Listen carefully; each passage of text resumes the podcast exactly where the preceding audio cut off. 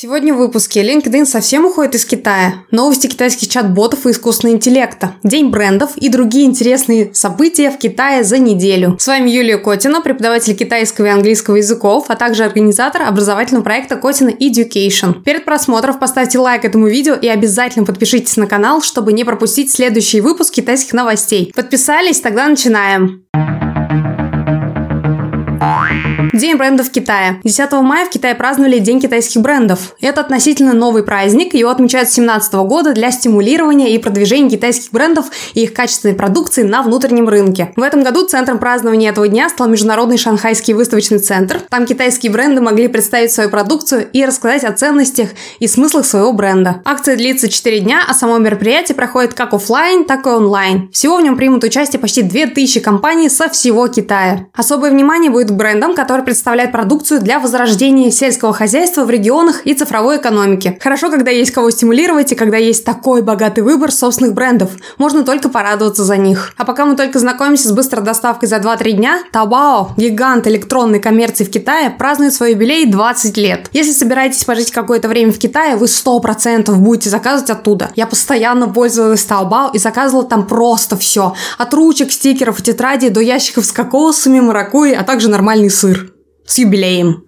Кстати, по поводу того, как к китайским брендам относятся в мире. По случаю Дня китайского бренда, медиакорпорация Китая провела глобальный опрос. Он показал, что более 80% респондентов высоко ценят китайские бренды и уверены в их перспективах и развитии. Почти 89% сказали, что пользуются китайскими товарами и услугами. Думаю, что 11% просто наврали или не знали, что вещи, которыми они пользуются, китайские. Китай настолько подсадил весь мир на свои товары и услуги, даже на тот же самый ТикТок, что многим странам пришлось бы очень-очень туго друга, если Китай перестанет с ними сотрудничать. Ну, я даже не знаю, что нужно сделать такого Китаю, чтобы тот перестал зарабатывать огромные деньжища со всего мира. Бизнес есть бизнес. Китайский очень скоро, если не уже, станет обязательным для знания всех уважающих себя и образованных людей. Бизнес, общение, научные работы, технические разработки – все это имеется в огромных количествах именно на китайском языке. Пользуясь случаем, я напомню, что у меня есть образовательный проект Kotin Education, ссылку на него вы найдете в описании. Грамотный преподаватель научит вас китайскому языку для работы и бизнеса, для сдачи экзаменов HSK, помогут в освоении китайского вашим детям, сейчас это супер актуально, или помогут выучить его просто для души. И все это под моим присмотром. Переходите по ссылке ссылки в описании, пишите мне в личку или оставляйте заявку на сайте,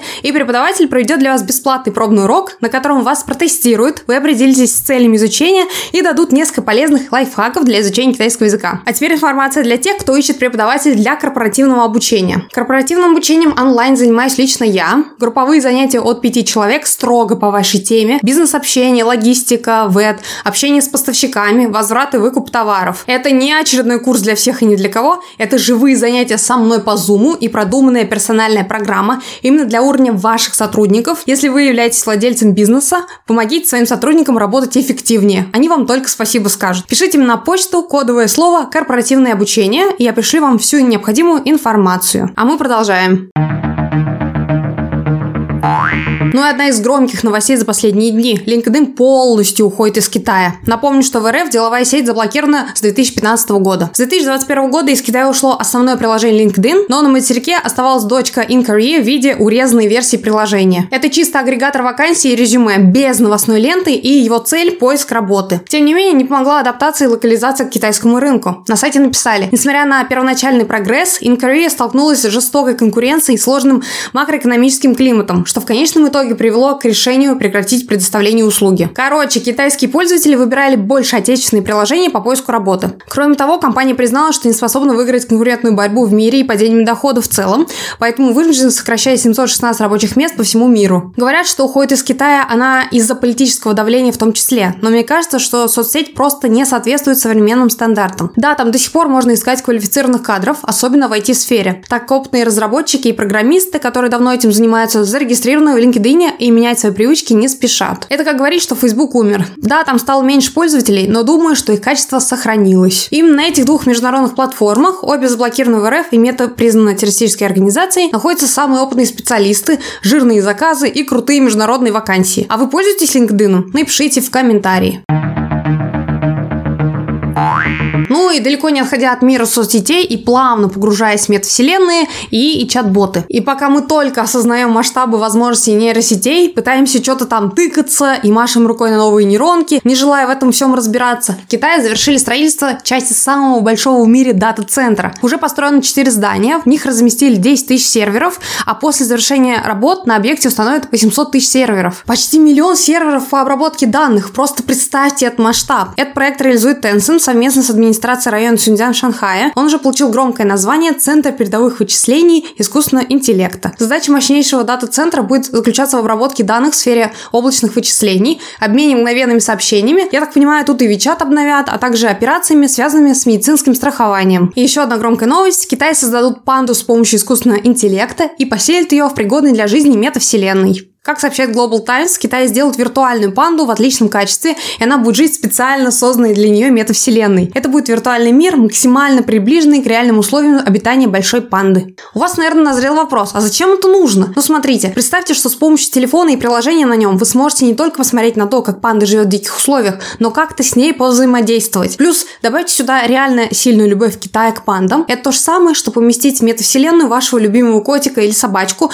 пока вы, например, в отпуске на отдыхе отдыхе и скучаете по нему. Думаю, от такого мало кто отказался бы. То же самое и тут. Пан любят? Любят. За ними интересно наблюдать? Интересно. С ними хочется как-то поиграться? Хочется. Кстати, о жизни панды смотрите в моем выпуске, где я провела для вас экскурсию по панда-парку в Ченду. А вообще это важная пиар-акция, которая направлена на информирование населения, думаю, не только китайского, о жизни большой панды в дикой природе. Также это будет неплохим напоминанием о том, сколько Китай приложил сил для сохранения этого вида. Пока этот проект еще не запустили, но кажется, после того, как 3D-сгенерированная панда пойдет гулять по бамбуковым лесам собственной метавселенной, разработчики приступят к созданию виртуальных моделей и других исчезающих и охраняемых видов животных. Например, золотистая курносая обезьяна, азиатский слон и амурский тигр. Мне нравится такая интеграция ИИ в образование и информирование граждан. Кстати, напомню, что когда был бум на NFT, на Taobao продавали уникальные токены с изображенными на них охраняемыми видами животных, в том числе и с пандой. Идея огонь, а вы что думаете? Ну и за научную научно-технический прогресс в области ИИ премию получила команда из Байду. В Пекине прошла ежегодная премия, названная в честь математика, первопроходца и папы китайского ИИ Ву Вэньцзюнь. Команда получила высшую награду за результаты исследований в области разработки чипов, искусственного интеллекта и визуального интеллекта. Поздравляю! Ну и немного грустно. В Китае впервые арестовали человека за распространение фейковых новостей с использованием чата GPT и нейросетей с фейками. Он объединил несколько популярных историй из прошлого, и чат выдал ему новость о том, что 25 апреля из-за крушения поезда погибли 9 человек. Новость опубликовали на нескольких новостных площадках, она набрала охват и привлекла внимание полиции. В Китае есть прекрасный закон, о котором я рассказывала ранее, и он требует, чтобы видео и фото, сгенерированные с помощью ИИ, были помечены в избежании паники и распространения слухов. Естественно, китайская полиция ест свой хлеб не зря, и фейкомета быстро вычислили, теперь ему грозит от 5 лет тюрьмы. Нечего распространять ложную информацию. Китай наращивает инвестиции в золото шестой месяц подряд. Теперь он вкладывается в золото, а не в доллары, так как золоту веры больше на фоне противостояния США и Китая. Стоит ли прислушиваться к стратегии Китая по инвестированию? Думаю, там не дураки сидят. Китайцы тратят больше, отдыхают дольше. Мастер-карт опубликовали документ, в котором обрисовали среднее поведение китайца на отдыхе за рубежом. Теперь картина такая. Отправляясь на отдых, китайцы тратят в среднем на 16% больше по сравнению с 2019 годом. Почти 40 тысяч юаней против 34 тысяч юаней соответственно. А продолжительность отдыха выросла на 2 дня с 10 дней в 2019 до 11 дней в 2023 году. Также китайцы отходят от своей традиции путешествовать в больших группах, предпочитая индивидуальные туры или поездки в мини-группах, выбирая luxury и люкс размещения. Ну, можно порадоваться за них. 11 дней отдыха – это дофига. Я тут прикинула, у меня с конца января не было ни одного полноценного выходного. Так, чтобы целый день ни одного урока или других дел, связанных с созданием контента для соцсетей. Время зато пролетело, ух, да и упорный труд награждается. Я вижу, как растут просмотры, количество лайков и прибавляется аудитория. За это, конечно, спасибо вам. Ну и не забывайте подписываться на мой телеграм-канал по ссылке в описании. Там уже накопилась целая библиотека китайской грамматики, лексики и полезных историй про коммуникацию коммуникацию с китайцами. Жду вас там, а мы продолжим.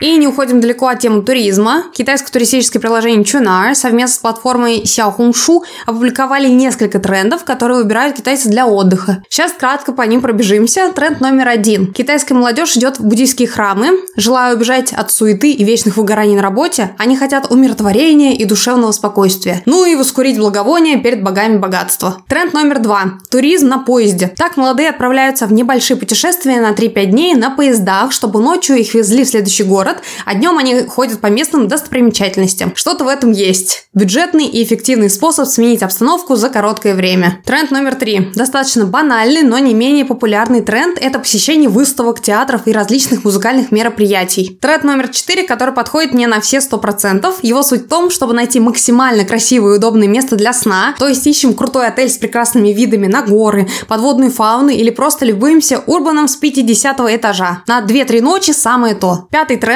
наблюдать, щупать, тискать панд, ну и посетить какой-либо прикольный заповедник с редкими животными, чтобы ими полюбоваться. Шестой тренд – гастротуризм. Цель – попробовать как можно больше различных китайских кухонь. Ну что, китайцы любят поесть. Седьмой тренд – это поездки за границу. Египет, ОАЭ, Новая Зеландия, Тай, Япония, Корея – основные направления для зарубежных путешествий. Москвы и Питера в этом списке как бы и нет. Следующий тренд – искать пейзажи эмоций ради фото. То есть делать все. Уехать на край света, записаться на серфинг или дайвинг, забраться на красивый утес или город только ради того, чтобы сделать красивое фото. Это как бы и неплохо. Так молодые люди не только получают эмоции от путешествий и интересных занятий, но и обновляют свою ленту в соцсетях. Как вам тренды? Напишите, какой больше понравился и подходит для вас.